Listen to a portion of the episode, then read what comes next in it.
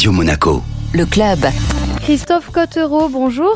Bonjour. Vous êtes agriculteur biologique, plus précisément paysan herboriste dans la vallée de la Tinée. Vous êtes aussi euh, engagé sur la question du climat au sein de la Fédération nationale de l'agriculture biologique. Qu'est-ce que vous faites exactement dans la vallée de la Tinée? Je suis situé à la Tour sur Tinée. Je fais des plantes médicinales en culture et aussi majoritairement des plantes que je vais récolter dans le milieu sauvage que je ramène à la ferme pour euh, distiller. Je fais des huiles essentielles et des eaux florales. Et je fais par ailleurs aussi d'autres transformations, macération solaire de plantes, des baumes, des savons. Je suis euh, comme d'autres, c'est moins privilégié de la grande souffrance de la biodiversité. Si on devait faire un état des lieux à l'instant T, après la sécheresse, euh, les canicules, euh, comment se porte l'agriculture dans les Alpes-Maritimes? Sur notre département, d'une manière générale, on a des petites structures. En termes de viabilité économique, euh, bah, c'est pour beaucoup d'entre nous, je pense,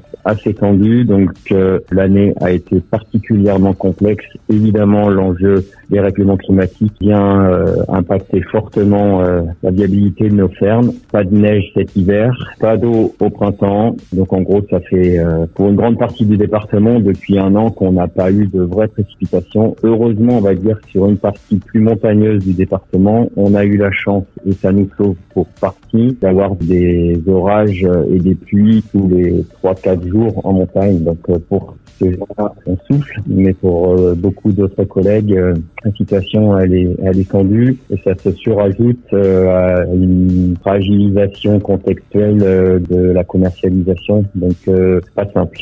Et concrètement, sur euh, les récoltes, ça change quoi à la sortie euh, de la ferme et des champs?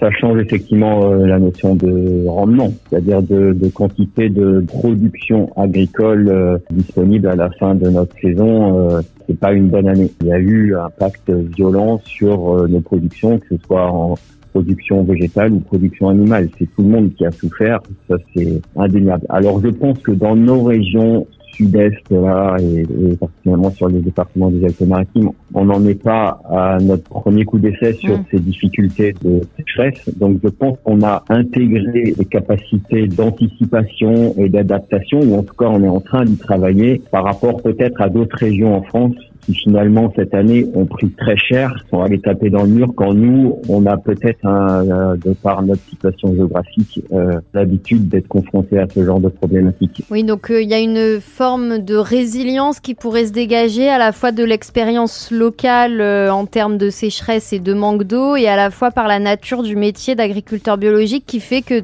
de toute façon, le principe, c'est de s'adapter à la nature en fait complètement. Je crois qu'on n'y échappe pas. Pour moi, vous êtes en train de dire euh, un peu les, les bases de ce qu'on défend au niveau de l'agroécologie. C'est qu'on est tous interreliés et que là, on est allé euh, très certainement, euh, de par nos activités humaines, dans une grande fragilisation, euh, un grand déséquilibre qui fait que ben, tout le monde prend cher. Et là, il faut qu'on revoie tout ça et qu'on essaie de faire le mot résilience, il est bien à la mode, mais c'est un mot qui a beaucoup de sens et il faut qu'on travaille à notre résilience, à plus de sobriété, de simplicité. On est allé trop, trop, trop loin. C'est mm. une certitude.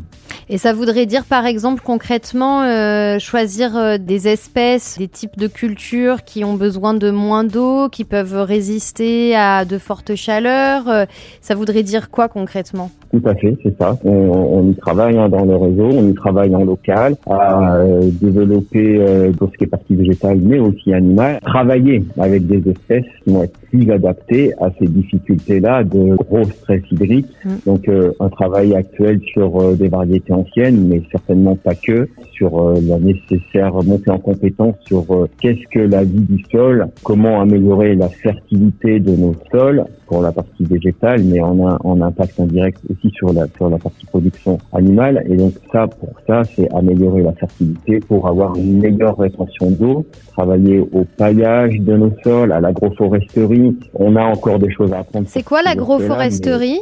L'agroforesterie, c'est travailler en symbiose avec l'arbre. C'est un exemple, un micro-exemple, mais les plantes médicinales sur ma ferme, elles sont sous les oliviers. Quelque chose qui matche bien. L'olivier adaptées au milieu. Les plantes médicinales que je mets sur place vont être adaptées au milieu. Et en même temps, l'olivier va servir ombrage quand il y a un trop trop fort ensoleillement qui va faire que la plante va être protégée. Ça marche pas à tous les coups. En début d'été, ça a été d'une violence telle que même sous les arbres, il y a eu un impact très très très violent. On est au début de l'automne, on commence à avoir de la pluie, on en a eu au cours du week-end du 8 octobre. Est-ce que euh, c'est encourageant pour vous? Est-ce que ce sera de toute façon insuffisant? Euh, Comment est-ce que vous voyez ça, euh, la météo du moment?